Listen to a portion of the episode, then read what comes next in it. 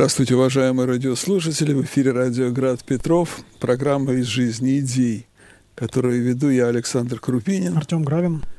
И в этой передаче мы, как всегда, поговорим о неких идеях, которые в течение человеческой истории развивались, изменялись и к какому, к какому состоянию они пришли на сегодняшний день. И э, прежде чем начать передачу нашу, я хочу сказать, что кроме того, что нас можно слушать на волне радио «Град Петров», также нас можно смотреть на канале «Радио Град Петров» в Ютубе. Там э, обязательно надо ставить лайки. И, кроме того, там в правом нижнем углу есть такой QR-код, на который, наставив свой телефон, можно перейти на сайт, с которого удобно делать пожертвования в адрес «Радио Град Петров». Если с QR-кодами сложности, там есть и ссылка в комментариях к этому видео. Тоже можно перейти на этот сайт и сделать пожертвования. Пожертвования очень и очень важны для Радиоград Петров. Ситуация финансовая довольно тяжелая у Радиоград Петров, поэтому призываю вас, уважаемые радиослушатели, помочь нам, если, мы, если вы хотите, чтобы наше радио продолжало свою деятельность. Уже скоро 25 лет функционирует Радиоград Петров, и главным источником его деятельности являются именно пожертвования, небольшие пожертвования наших радиослушателей, которым мы крайне признательны. Ну вот, и э, сегодня у нас тема нашей передачи – это природа, да? Предыдущие передачи у нас были посвящены культуре, и как мы говорили, что культура – это нечто такое, что как бы окультуривание природы, да, а потом мы решили подумать, а, а что же так, что же мы там окультуриваем-то, да, с помощью культуры? Есть ли смысл его окультуривать или нет? Ну да, потому что природа слово многозначное и употребляется в разных смыслах, в разных э, контекстах. Э, мы можем, мы, мы можем поговорить и о природе в каком-то таком философском смысле, и о природе в совершенно обыденном смысле, да. Мы употребляем такое словосочетание вы, выезд на природу, да. Mm-hmm. Что значит выезд на природу, да? Ну, ну какие-то вот, чтобы а, вокруг нас окружали растения, да, может быть, птички летали, да, какие-то, может быть, даже животные, белки ну, желательно, чтобы не большие. Хищные, хищные. Да, да, не медведи с волками, да. Ну, какие-то такие безобидные, по крайней мере, животные, да. А, природа, конечно, очень важна для э, экологии, да, вот в то, что сегодня, о чем очень много сегодня говорят, э, и на радио Град Петров были программы по, а, по экологии, в том числе и по каким-то таким богословским основаниям экологии, а, был цикл программ, можно, мне кажется, его поискать на сервисе да. скачивания, сервисе подкастов. Э, соответственно, вот э, о природе вообще, да, ну и о частных каких-то аспектах того, что такое природа, как менялось, можно сказать, э, меняется в зависимости от контекста употребления это слово, да, как, как оно может применяться. А есть же и богословское такое слово природа в богословии, в троечном богословии да, употребляется, да, да, вот, чтобы да. это не, не, не путалось, да, потому что на самом деле все это переводы с греческого языка, и то, что часто бывает одинаково называется, по-разному называется на греческом языке, на русском языке, потому что это как бы переводилось, пытались как бы привязать да, к чему-то тому, что к тем корням, которые есть в славянских языках. И тут бывают некоторые такие недоумения, недоразумения из-за неодинакового понимания тех или иных терминов. Да, конечно, потому что в греческом языке есть термин «фюсис», и, да, и Усия. Да, Усия не совсем уже природа, а уже сущность, да. Ну, да, вот, но тем не менее... Мы же говорим, а, что природа. Да, они связаны, конечно, да. И нередко термин Усия могут перевести на русский язык как природа. Вполне себе. Хотя, вы знаете, и по отношению к Богу употребляли термин фюсис тоже. Ранее христианские богословы. Но, тем не менее, да, я хотел бы сейчас начать не, со, не сразу с христианства, да, а как сказать, в глубину веков, э, как мы часто делаем, нырнуть а, и посмотреть на какие-то очень ран, ранние попытки а, понимания того, что такое природа. Вот мы в прошлый раз, когда говорили о культуре, да, мы обратили внимание на то, что очень часто культура и вообще вот культурная деятельность, деятельность по созданию каких-то объектов человеческого, объектов человеческой деятельности, да, объектов э, то, что мы называем объектом культуры, объектов культуры, да, оно было сопряжено с тем, что человек брал от внешнего, да, и преобразовывал, то есть брал от природы. То есть он... Ну, откуда же еще брать? Откуда брать, да. То есть он находится где-то, да, в каком-то в действительности, в каком-то пространстве, в каком-то в, в сфере какой-то, в каком-то поле, да, в чем-то он находится, и из этого чего-то он может брать и как-то преобразовывать. А, вот это вот а, понимание от человеком того, что он с чем-то связан, да, что вот он, как сказать, а, а, взаимодействует, взаимопереходит, да, в какие-то вот а, внешние ему объекты, да, вот с ними как-то вот как общается, а зависит от них в конце концов. Оно было ну, с самого основания, чело... самого, самого начала появления человечества. Да? Какой, бы, какой бы мы ни взяли а, рассказ да, об этом появлении, либо даже если мы возьмем чисто биологический рассказ да, там, о первобытных людях, или рассказ о райском саде, где человек оказывается тоже связанным с этим садом, да, с тем, чтобы он а, с ним как-то взаимодействует, а, что он призван был преображать его, да, что он а, в том числе давал какие-то имена окружающим его э, вещам. Тем не менее, если мы э, посмотрим не, не на рассказ, не, не на библейский рассказ, но мы увидим в самых архаичных культурах такую очень сильную зависимость человека от окружающей его действительности. Какую сильную зависимость? Человек не мыслил возможности э, уж сильно уж противостоять, поменять как, как это ход вещей. Да, то есть он не ощущал себя личностью, он ощущал себя, ну, скажем так, частью. Частью, да, как, как будто бы куклой. Тогда, может быть, понятие куклы не было так развито, как сегодня, но тем не менее он был в природе.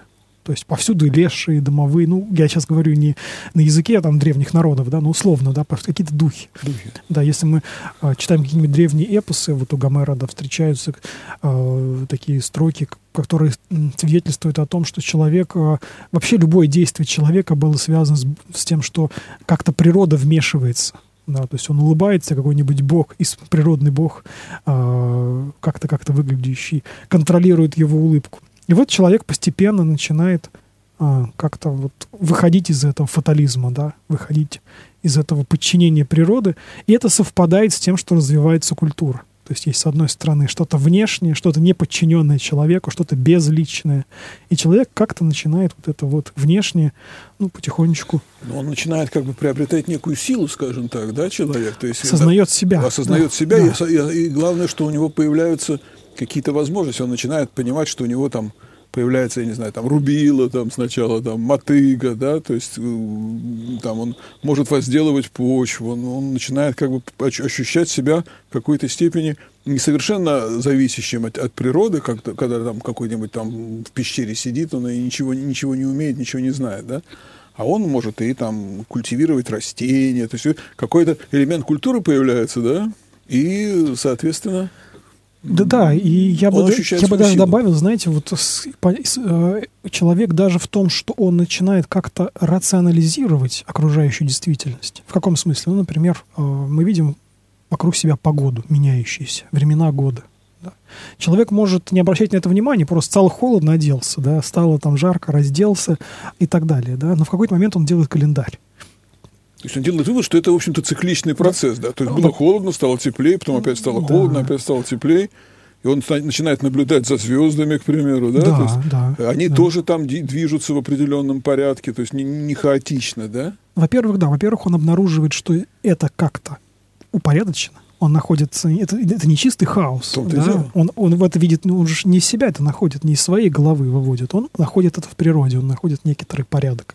С другой стороны, а, находя этот порядок, он как будто бы понимает, как, как ему действовать. То есть он не полностью зависит от, э, не знаю, с, с, от судьбы, что называется, да, от, от стечения обстоятельств. В какой-то момент он может понять, что вот, наверное, завтра или там, не знаю, через три месяца не стоит идти в горы, потому что там выпадет снег. Конечно, он же, да. и это как бы начинается уже такая, сказать, деятельность по контролю и, допустим, когда разлив Нила, например. Да, да, то есть да, разлив да, Нила да. бывает в определенные периоды. Это не то, что он в любой момент может взять, там, разлиться как-то. То есть, и мы можем, изучая, так сказать, прошлое, смотря как бы на, на, на эти циклы, уже знать, когда будет разлив Нила, и с этим сопрягать, допустим, свою деятельность по там, посадке каких-то растений, да, то есть э, земледельческую. Да, в какой-то момент человек понимает, что эта связь с природой это не только подчинение себя, да, вот чему-то внешнему, да, в чем выражалась архаичная религиозность, мы же видим все эти тотемы в виде животных, да, в виде священных гор, но он в какой-то момент начинает антропоми, антропоморфизировать да, богов, то есть они становятся человечными. То есть это, это момент, опять же, самопознания, он начинает осознавать себя как что-то важное, что-то ценное, утверждать э, некоторую э, человека, утверждать как что-то такое, ну, свое сознание, свое я, э, как что-то такое, что не пылинка, да, которую ветер дунул, она полетела в одну сторону, развалилась, или ветер дунул в другую сторону.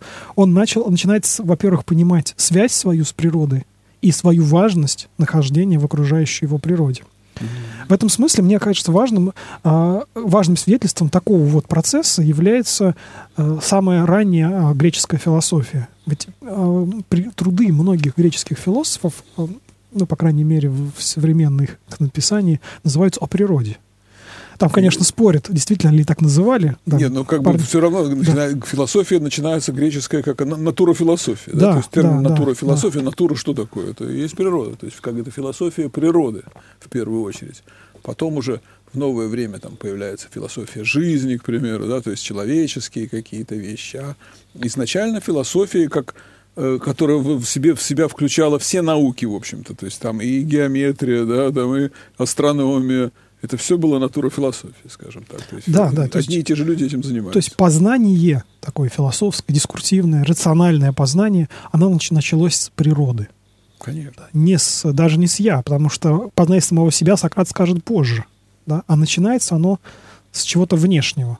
И вот через познание чего-то внешнего, через попытку увидеть какие-то закономерности уже не на уровне, ну, просто составления календаря или карты звездного неба, а на уровне каких-то сложных абстрактных категорий, там, бытие, например, да, когда променит рассуждает а, а в окружающей действительности, он уже использует какие-то совершенно абстрактные. абстрактные вещи, которые даже сегодня многим непонятно. Вроде бы прошло там несколько тысяч лет, да, но это, это, ну, да, это образ, мышления, да, образ мышления, мышления конечно, да. Конечно. Это образ мышления, который, не, не, не скажем так, не все люди так мыслят, да, кто-то мыслит поэтически, кто-то, может быть, так рационально, кто-то математически, это разные люди, мы не говорим о том, что так надо. Но, тем не менее, уже в греческой философии, я сейчас не буду делать обзор, это слишком было бы заняло много времени, но, тем не менее, даже здесь уже выстраивалась некоторая такая противоположность. Природа часто противопоставлялась закону. Природа могла противопоставляться искусству, техне, деятельности. То есть человек де- де- делает э, э, что-то, например, статуя, да, статуя это не совсем природа уже. Совсем. Это что-то другое э, стихотворение рождается, да, вот в, э, это же не просто ла ла ла ла ла ла ла ла ла ла ла какое-то дуновение ветра, а это сложные слова, да. Конечно, и смыслы. Это смыслы. А музыка это тоже не просто стучащий какой-нибудь камень, падающий с горы, да, вот эти двух стуки. А здесь какая-то гармония появляется, да.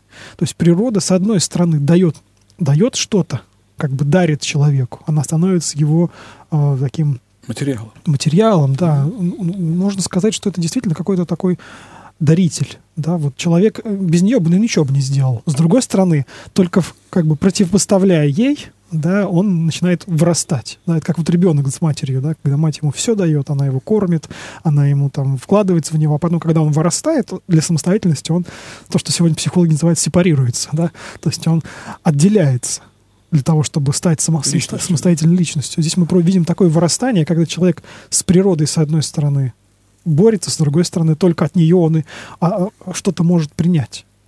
Да? Mm-hmm. И интересно, что когда появляется христианство, термин природа, а, с одной стороны, критикуется, да, как за то, что природа была обожествлена, хотя уже к тому времени многие в этом сомневались, да, это эпоха эллинизма, эпоха, когда кризис вообще любой религиозности, верили во все подряд, и через, э, так Нет, сказать... Ну, была как бы да, такая, скажем, религия философов. Да, да народная там, религия, она все-таки а сохраняла, религия, да, конечно. Была, была религия а, философов, которые... Термин природа никуда не ушел. Да, он тоже употреблялся. Но, но здесь было обнаружено, что а, природа, она она может быть другой, не та, которая нас окружает. Да? Вот, э, я сейчас попытаюсь пояснить. Вот человек, когда э, даже с философской точки зрения и с народной точки зрения окружающую себя природу видел, э, как тот порядок вещей, которых окружал человека, он считал его нормальным. Рождение, смерть, э, зло, добро, все вместе. И вот христианство говорит, что может быть иначе. да, что мир может быть преображен, не только мир, но и личность может быть, которая этот мир познает, может быть другой. Да, она может быть божественной. Не в точке зрения того, что, понимаете, даже греческие боги были хорошие, плохие, титаны с олимпийцами боролись, и это вечная вражда, которая не предполагала какого-то качественного изменения. То есть мир, он был постоянен постоянно добро и зло боролись, и они будут бесконечно бороться, мир будет рождаться, сгорать, и это ни, никак не поменяется. Христианство предлагает другую перспективу, перспективу возможности конца этого мира. Эсхатология, эсхатон, да, переход за границу. Конец мира наступает, и есть возможность того, что может быть Царство Небесное, а это другой порядок совершенно. Да? И вот этот другой порядок тоже обозначается термином природа. То есть божественная природа, которая может, ну, скажем так, даровать человеку какие-то другие возможности. Да, через благодать, через еще что-то. Здесь тоже есть некий дар, да, то есть как будто бы божественная природа тоже что-то дает, да, что она как бы э, представляет собой тоже какой-то дар человеку. Это, это логика похожая, но, конечно, это другие разные реальности, это разные разные понимания, разные э, разные мышления, да, в конце концов это разные религии и раз, разные мировоззрения. То есть как бы от э, такого м, кругооборота, который, в общем-то, древняя, древняя мысль представлялась, ну, это естественная совершенно мысль, потому что человек видит, как бы, как мы уже говорили, да, там, что ежегодно там происходят те или иные там процессы год за годом одинаковые. То есть зима, лето, там, осень, весна, там, Нил разливается там, и так далее. И кажется, что вообще вот все в мире вот, э, так сказать, являются такими, такими кругами. Есть там дневной круг, да, день-ночь, есть там недельный круг, есть там годовой круг да, и да, так далее. Да. Есть, наверное, круги, там, круги жизни, да, которые там миры эти возникают, исчезают, вот э, это и у греков, и у, и у индуистов, да, то есть это, эта идея возникает, то есть он разрушается, снова возникает. Как бы э, цели у всего, всего этого никак, никакой, в общем-то, человек не видит, да? В чем смысл-то всего этого, да? Ну, само, само по себе представляется прекрасно. Прекрасно родился, прекрасно умер, прекрасно... Ну, кто-то считал да, прекрасным, кто-то считал ужасным. Но все равно да. делать нечего. Да. а делать все равно да, нечего. Да, да. Так, так или иначе... вот идет что-то такое, да. А вот, конечно, христианство, оно совершенно по-другому на эти вещи. Да, и здесь не только дело в каких-то таких, знаете, абстрактных спекуляциях, да, относительно того, что вот некоторая природа, как сущность, да, как кажущееся странным слово, да, с другой стороны, мы вот сейчас его как-то обозначили э, с точки зрения взаимодействия личности Бога Бога с миром, да. Но здесь даже и сама природа, как фюсис, да, она тоже в христианской перспективе оказывается возможным к преображению. Да, она тоже э, предстает не как э, вот такой, знаете, как вот вы описали сейчас, да, круговорот всего на свете, да, без какого-либо изменения.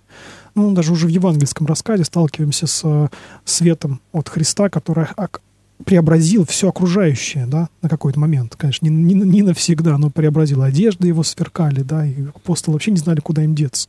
В апокалипсисе говорится, что увидел я новое небо новое, и новую да, землю. Да. Да? То есть новое небо и новое... Это значит, что такое? Новое, новое, новая природа. Конечно, да, да новая природа. Но э, здесь даже больше можно. Дальше э, более такие простые примеры взять святых, например, там Герасим Иорданский, да, когда он сталкивается со львом. И мы видим, что природа даже здесь преображается на этом уровне то есть святой своей святостью, да, он привносит как бы, он, конечно, от Бога получает благодать, да, которая вот божественная природа дает благодать, и наша земная природа, то есть тварная природа начинает как бы меняться, да, она выходит из этого цикла, из этого вот э, противостояния сильный, слабый хищник и жертва. По сути своей святой Герасим должен был быть жертвой а лев это хищник, он может прийти его и съесть. Вот по законам нашего мира. Да. Вот должно было так случиться. Но так не случилось, да, вот не происходит. Там Серафим Саровский истории. Ну, много, да, много историй, связанных с тем, что природа могла... А, там реки останавливались. Да, да, да. да. Конечно, так не всегда происходило. Иногда происходило иначе. Иногда а, там львы раздирали мучеников. А, это было, тоже было. Ну, как это божественная благодать по-разному, да, действовала в разных ситуациях, но мы видели, как минимум, имели мы случаи, тем не менее, когда святые действительно посредством, опять же, э, участия Бога могли э, природу менять, могли э, сделать ее такой, чтобы человек мог увидеть иной порядок вещей. Ну, кстати говоря, в Ветхом Завете ведь тоже мы такие вещи встречаем. То есть не то, что это как бы вот эта, эта мысль, она появляется только с христианством. То есть в иудаизме тоже все это есть, в общем-то, там и пророки, которые там, я не знаю, там и про Елисей там, да, угу. и Илья пророк, вот такие, то есть очень древние, на самом деле. Да, неожиданные изменения каких-то таких. Такие там, да, то есть происходило. Я не знаю, насколько, насколько это считается, некоторые исследователи считают, что это некая просто такая народная, как бы, легенда, народная фантазия. Но тем не менее, ведь любая народная фантазия, она не может браться откуда-то просто с, от, от, от, с потолка, да? То есть, она значит, может быть художественно что-то, что стоит конечно, равно, да, конечно, да? конечно. Она может быть художественно написана, знаете, э, с точки зрения канонов, э, литературных канонов того времени, когда это записывалось. Нам сегодня каноны литературные того времени кажутся, ну, может быть, наивными или странными. Э, ведь любая запись, любой репортаж, как мы назовем, он всегда имеет элемент некоторой аллегории. Всегда именно аллегоризм. Мы не можем взять и рассказать, как оно все было на самом деле. Даже если мы, вот я сейчас расскажу, как мы с Александром сегодня с вами разговаривали, все равно будет упрощение, а, сокращение. Я там что-то забуду, что-то упрощу. А если я захочу, у меня там вдохновение найдет, так я, может быть, вообще там рассказ напишу, понимаете? И добав, да, добавлю что-то, да, да, там скажу, что вот Александр так прекрасно улыбался. Там, да, да, и прочее там, и все улыбки ну, наполнял эту комнату, понимаете? Я сейчас вот это все рассказываю, и уже а, добавляю аллегоризму так столько, сколько здесь, может быть, и нету, да. Но, тем не менее, источник-то этих рассказов какой-то есть. В том-то и дело. Да, то есть они не на пустом месте создаются. Человек в любом случае оказывается связан с природой. А, христианство дает возможность, а, ну, во-первых, поделив природу на нетварную и тварную, да, вот он разделив мир, в принципе, космос, а то, что есть есть наш мир сотворенный, и есть мир несотворенный. Христианство, с одной стороны, вывела из а, этого, ну, как сказать, разобожествила этот мир, да, то есть он перестал быть в чистом виде божественным. С другой стороны, конечно, Бог присутствует повсюду. То есть, это такие такая одновременная, да, то есть тенденции. вот э, христианская перспектива, она такая очень э, амбивалентная, даже в каком смысле парадоксальная, да. С одной стороны, Бог присутствует, с другой стороны, это не Бог. Да, как в иконе, как икона, да. Вот есть икона, э, мы же подходим к образу мы же понимаем, что это не сам святой, но он здесь присутствует, да, благодать присутствует. А, то есть вот такая двоичная логи, логика, двойная логика, да, она такая не классическая, не формальная логика. Вот а, однажды я приглашал сюда, в эту студию, исследовательницу, которая занимается византийской логикой. Она говорила о том, что вот исходя из того, что христианство вот а, ввело такое миропонимание, да, где вот э, противоположности сочетаются, грекам приходилось придумывать новые логические законы вот Византийской империи. Да, действительно, есть термин, но он назывался логика Византии, если правильно назвать. Там приходилось дополнительные законы логики вводить, потому что э, ну, тут либо то, либо другое, да, вот законы логики, да, тождество различий. Анти, анти, антиномичность. Да, здесь появилась антиномичность, которая в, заставлял человека сочетать некоторые противоположности. Так вот, мир начал пониматься тоже таким образом. С одной стороны, из него вывел, он сам перестал быть божественным, с другой стороны, Бог в нем присутствует.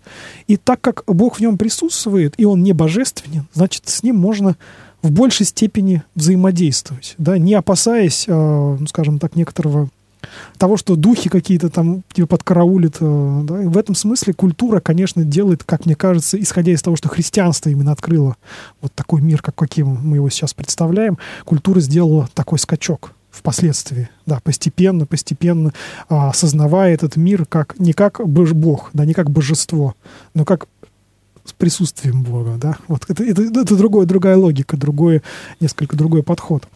А, в позднесредневековой схоластике там, Шартерская школа и Бонавентура, они даже вводили а, какой-то так, а, ну, упрощу, да, совсем понятие закона природы. Как вот есть Бог, есть законы природы, есть человек. И человек поэтому может природу таким образом познавать. Вот так рождается естествознание впоследствии. Ну, в принципе, действительно, да, это, да. Это, это, это идея это довольно, довольно здравая, потому mm. что ну, природа действительно действует по определенным законам, да, то есть даже это привело к тому, что некоторые исследователи вот конца э, Возрождения, начала нового времени э, считали, что Бог, он вообще не вмешивается, да, то есть по понятие промысла Божьего отказались, и э, что вот Бог только дает первый толчок, и в дальнейшем, почему? Потому что, ну вот законы мы знаем, что если, допустим, мы там сбросим камень, да, на землю, он пойдет там с, с ускорением там 9,8, да, то есть не будет ни 10, ни 12, ни 25, Оказалось бы, что если Бог, Бог э, сказать, вмешивается в этот мир, то сегодня это может быть 9, завтра это может быть 25, да?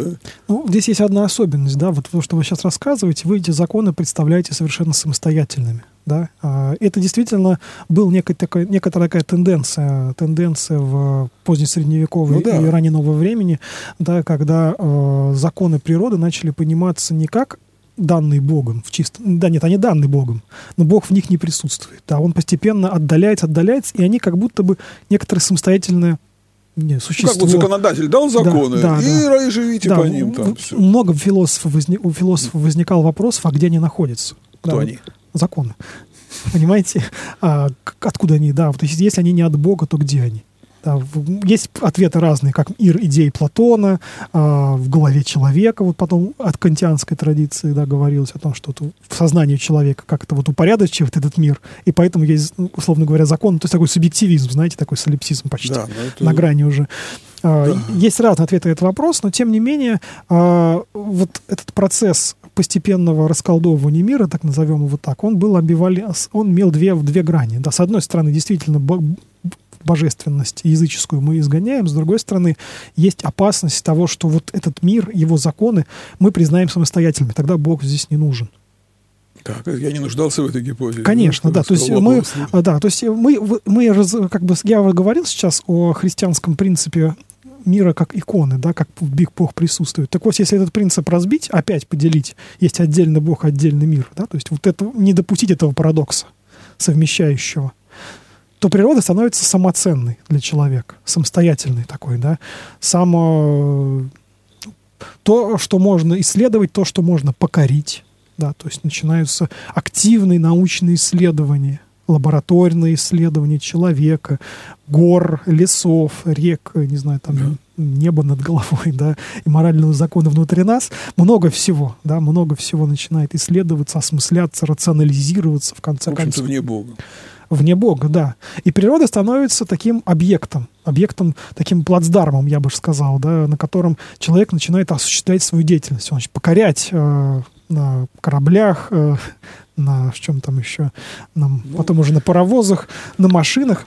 Но, тем не менее, все это сталкивалось э, уже тогда с некоторым таким скепсисом относительно такого, знаете, вот оптимистичного прогрессизма такого позитивного взгляда на то, что человек может действительно природу покорить. Потому что время от времени случаются катастрофы. Время от времени что-то идет не так.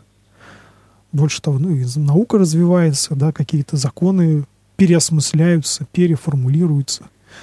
И э, как бы был всегда несколько одновременно, да, параллельный какой-то такой, я бы сказал, тренд, да, параллельный тренд, э, иррациональное восприятие природы. То есть э, уже в средние века появились алхимики, да, такие, которые... Алхимики, они тоже, как бы, в общем-то, были, считали себя рационалистами. Но в то же время они допускали чего-то такого, что не допускали ну последующие химики, да. То есть они вполне себе себя отождествляли с природными процессами, да, то есть какие-то медитативные практики, мистические вполне себе какие-то а, соединения, да, а, оккультизм последующий да, уже новое время, которое тоже на природу очень много ставил, да, плюс само, само возрождение, да, вот каких-то таких языческих мистерий, которые э, тоже были связаны с природностью. Вот давайте вспомним какие-нибудь картины романтизма, где там какой-нибудь пан танцует, да, или э, какие-нибудь роман... э, стихи из эпохи романтизма. Но это все-таки, роман... мне кажется, все-таки это было не, не, не, несколько так, просто такой Не все, не все, такие, не все. Декоратив, вот, декоративные. Может такие. быть, но не все. Я знаю, что я, ряд, ряд ну, писателей ну, и мыслителей, они э, достаточно глубоко верили в то, что они создавали. То есть, с одной стороны, мы видим игривость, да, по отношению вот к, к тому к тому пониманию природы, которое было в древнем, в древнем мире, в античности. С другой стороны, какое-то легкое доверие. Да, и ну, кто-то сходил с ума даже. Нет, да. были, конечно. Это, это все-таки не была такая уж рациональная эпоха, как вот мы представляем себе там полного рационализма, там, как можно сказать, допустим, где-нибудь в конце XIX века, да, где там был господство позитивизма такое полное. Хотя и там тоже появлялись стран, всякие странные люди. Ну, разные люди, да, конечно. Ну да, потому что, э, с одной стороны, и сама средневековая наука, когда она только начиналась, она базировалась на принципе, на, на том, что э, ну, в природе есть некоторые такие скрытые силы. Да, вот Бог оставил какие-то скрытые силы, их нужно познать. То есть нек- некоторые следы Бога. А с другой стороны, как только мы эти скрытые силы олицетворяем, то есть оживляем, все становится несколько иррациональным. То есть новое время как бы представляется нам, что человек э, таким, что человек э, с природой покорял природу, но с другой стороны здесь всегда присутствовала какая-то вот такая тайная, э, скрытая, имплицитная, иррациональная, совершенная, ну, что упование на что-то такое, что ну, скажем так, что-то такое незаметное, да, что-то совершенно необъяснимое, да, фаталистичное в какой-то степени. То есть здесь мы видим всегда некоторую параллель, параллельный андеграунд, да, который в том числе и э, в не знаю, в том числе и в науке, да, но во времени э, рано или поздно всплывал.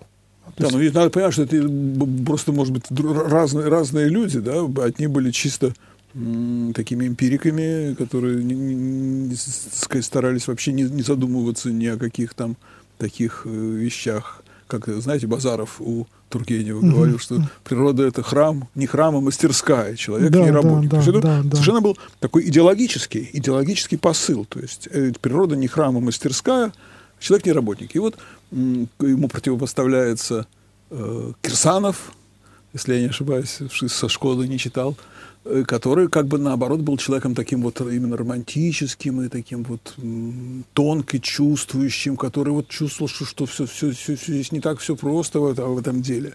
Это как бы разные два подхода. Они, конечно, к XIX веку они, наверное, все-таки все вот этот вот подход рациональный, он как-то возобладал, во всяком случае, в официальной, в официальной части науки. Хотя да, и... но человек все равно начинал э, в какой-то степени э, доходил до рационализации того, что э, ну, собственно, рационализация собственной жизни. Такой, знаете, детерминизм. Когда он начал думать о том, что он может описать все вплоть до каждой своей мысли. Да, то есть можно описать все. Всю Вселенную можно уложить да. в формулы, в какую-то таблицу. Если Бога нет, то да. Да, да. Но понимаете, в чем дело? Если было бы все так просто, уже давно бы описали. Ну, может быть, в какой-то момент бы описали, да, но постоянно возникают какие-то трудности, да, какие-то черные пятна, да, которые, а, как только мы их залатываем, да, появляется какое-то новое черное пятно. И самое главное черное пятно это был сам человек. Конечно. Вот когда человек начинает а, вписывать себя в вот эти самые законы природы, он как будто бы возвращается, пусть уже другим путем, но как будто бы возвращается в тот древний мир.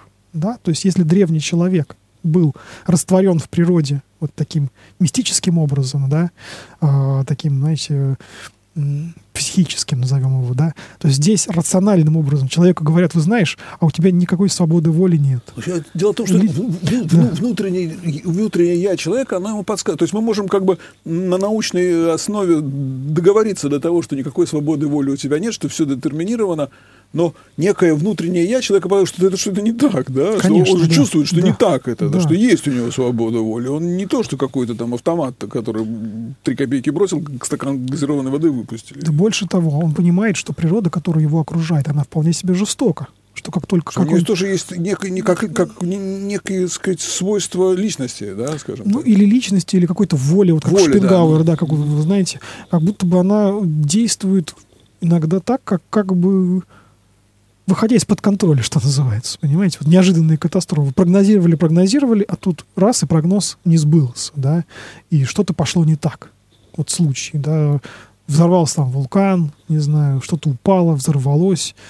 И тут человек понимает, что вот если он так свою жизнь уменьшил, так ее вписал в, этот порядок, да, который, как, как кажется, ему покорил, да, тем, что он написал этими формулами, он, его постигает страх постигает ужас, появляются вот эти экзистенциальные разные размышления, там Киркегор, там потом там, Хайдегер, Ясперс, они же почувствовали этот самый ужас, ужас того, что если мы сейчас все опишем, во что мы превратимся? Да, мы превратимся, вот опять превратимся в куклу, в куклу, которая управляется какими-то законами природы.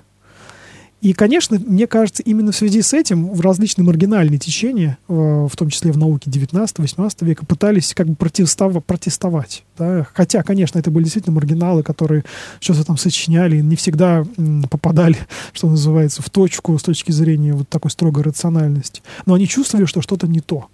Да, то есть люди создавали, например, там теории космизма, да, или там вот ноосферы, да, которую Вернадский разрабатывал. Теория вполне себе с научной точки зрения, с такой вот строгой, да, довольно странная вполне себе. Но она понятно, почему она есть, потому что она, опять же, апеллирует к тому, что есть что-то в человеке такое, что не э, сводится к формулам, что не сводится э, к тому порядку вещей, которые нас окружают. То есть это некоторый такой, мне кажется, внутренний протест, не всегда осознаваемый, между прочим, да, теми э, исследователями природы. Да, конечно, я думаю, что Вернадский да. совершенно э, относился рационально к тому, что он, конечно, что он делал. да, да, но, но это, этот посыл сам, понимаете, сама, само намерение, сама интенция его, она была так, каким некоторым таким сопротивлением. Или Федоров, к примеру, да? Да, с, да. С, да. этими, э, воскрес... воскрешением всех мертвых. Да, да, то есть вот эти все идеи, опять, зачем ему воскрешение мертвых? Опять спасти человека, понимаете? То есть опять дать человеку некоторую ценность, потому что по сути своей, ну, ну сейчас много говорят там про искусственный интеллект. Да, действительно, можно заменить, в, э, как сказать, два компьютера поставить, пусть они между собой разговаривают. Зачем тогда нужен здесь человек? Да и не нужен. Если, уж, если действительно человека сводить только каким-то там нейронным операциям. Если человек это только мозг, то какой смысл, да, если, если вся природа человека это только мозг, да, или, ну, или только, я не знаю, там, удовлетворение. А что такое удовлетворение? Опять же, что-нибудь в мозгу там, да? Я думаю, что в 20 веке уже, конечно, отказались от, от, этих, от этих идей. Ну вот она, они до сих пор остаются. Они остаются, как бы, так, но, но мне кажется, они такой вульгар, вульгар, вульгарные такой Ну, форме. особенно, вы знаете, вот э, я наблюдаю за какими-нибудь выступлениями ну, каких-нибудь там Докинза, теоретиков атеизма, да, вот они продолжают какую-то такую вульгарную деятельность. В России очень много среди таких, да, вот таких любителей. Ну, а, понятно. А, с, э, это, это советское наследие, конечно, конечно очень сильное. Оно, как, как бы мы от него не отказывались, оно во всех сферах конечно. нашей жизни до сих пор живет. Конечно. Мы не говорим сейчас о политической, я даже вот а по такой мировоззренческой. Конечно в школах, в институтах. Именно мировоззренческой. Или на уровне быта, да, даже на уровне того, что а, отец учит ребенка, ребенок спрашивает у отца, что такое мир. Ну, и он как бы вот откуда он слова подберет? От, от, от его отца. От его отец, например, учился там в советской школе, где ему все рассказали он не может из себя это вытащить, да, он, а он человек, предположим, не церковный, а да и в церкви даже, если он ходит, ему там тоже особо картину мира не рисовали, ему рассказали там какие-то краткие, чаще всего, да, чем человек сталкивается, ну, молиться его учат, может быть. Это, это конечно, да. советская это была такая, да. как бы, интегральная идеология, да, там была и философия, все... и наука, и все, все там было, это была довольно большая такая штука-то. И целые поколения людей в ней воспитаны, и, конечно, от этого э, отказаться совершенно невозможно. Просто так. Да я сам не могу от этого отказаться. Тяжело, деле, конечно, потому, потому что, что это кажется я, очевидным. Как будто я размышляю, там, да. допустим, с, маркси, с марксистских категорий да, по конечно. некоторым вопросам, потому что, во-первых, потому что мне кажется, что это правильно. Когда мне говорят, ты знаешь, ты, же марксист, там, ты вот такие вещи говоришь, это же, мы, мы тут, понимаешь, собрались тут э, христиане, а ты тут говоришь... Прогрессивное там, такое... человечество. Да. А я говорю, вот, ну, вот я так понимаю этот вопрос, ну что делать, так меня учили. Ну вот, безусловно, я не говорю, что правильно, неправильно, я говорю, ну, как бы о том, как вот человек... Во всем есть, как бы, про, да, здравый, да. здравое зерно какое-то есть во всем, и в том, и в этом, и в пятом, и в десятом. Ну да, марксизм тоже не, не на пустом месте Абсолютно. появился, он же тоже Абсолютно. наблюдал какие-то законы. Да, Марксизм вот, да. появился на основе гегельянства, скажем ну, так. Ну да, да левая, левая версия гегельянства, Конечно. назовем это так. Да. Вот, потом она склеснулась с правой в 20 веке. А то, в общем-то, да. далеко не, не глупый человек был Гегель, скажем. Конечно, да, он на, на, повлиял, по сути, Конечно. на 20 на все, И на левых, и на правых. И на левых, и на правых, да. А, но, тем не менее, а, вот эта сама идея законов истории, помните, да, марксистская, законы природы, законы, чего там еще был, да, вот сама того, что есть некоторые такие безличные законы, которыми нами управляют, она во многом античеловечна, такая мизантропична немножко, потому что человеку здесь места не остается. Здесь нет такого момента, что личность может взять и, так сказать, а возьму я, как у Достоевского человека из подполья, да, вот и сделаю по-другому, понимаете? Вот э, как будто бы этого нет, как будто бы все определено вот этими вот Но это тоже, на самом деле, да. вот если, если говорить так, то это тоже вульгарный марксизм, на самом деле. То есть у, у самого Маркса такого, в общем-то, не было. Он э, очень высоко ценил человека и никогда не говорил таких вещей, что там типа от человека вообще ничего не зависит, а роль, от роли личности в истории ничего не зависит. У него же философские его работы э, связаны, как говорится, это основа экзистенциализма на самом-то деле. Проблемы вот именно личности, отчуждения личности. Это первым, наверное, Маркс поставил. То есть просто потом как бы он бросил заниматься этими вопросами, стал заниматься экономикой. Но на самом деле все это есть. Ну, тем не менее... Мы... А это вульгарный да. марксизм, как вот сталинский марксизм, ну, да, вот, допустим, да. там, ленинский марксизм. Он, ну, они очень, очень да. сильно вульгаризировали это все. Ну да, здесь мы видим опять растворение личности теперь уже не в природе, а в коллективе, да? В истории. Да. В истории, в историческом процессе. То есть здесь природа, она как бы, как будто бы уже покорена, да, и как будто бы она э, в виде культуры представлена человеку, и человек, опять же, теряет себя.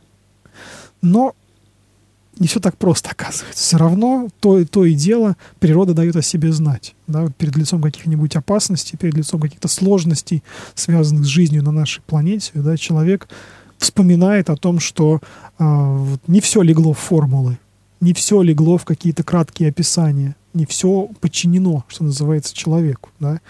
Э, все эти формулы и краткие описания, они лучше всего подходят для того, чтобы задним числом что-то объяснить. Вот в лаборатории а, они хорошо а работают. Наперед, да, как да. бы, никто не знает, что там да, произойдет. Сколько, сколько было разных прогнозов да, от, от, от, э, и, и в общественной жизни. И да. В, да, конечно, любых, да, любых прогнозов. И нам сейчас вот говорят, там, через 500 лет там, на Земле там, тот нет, ну говорить, что будет через 500 лет, это спокойно можно, потому что никто из нас да, не доживет.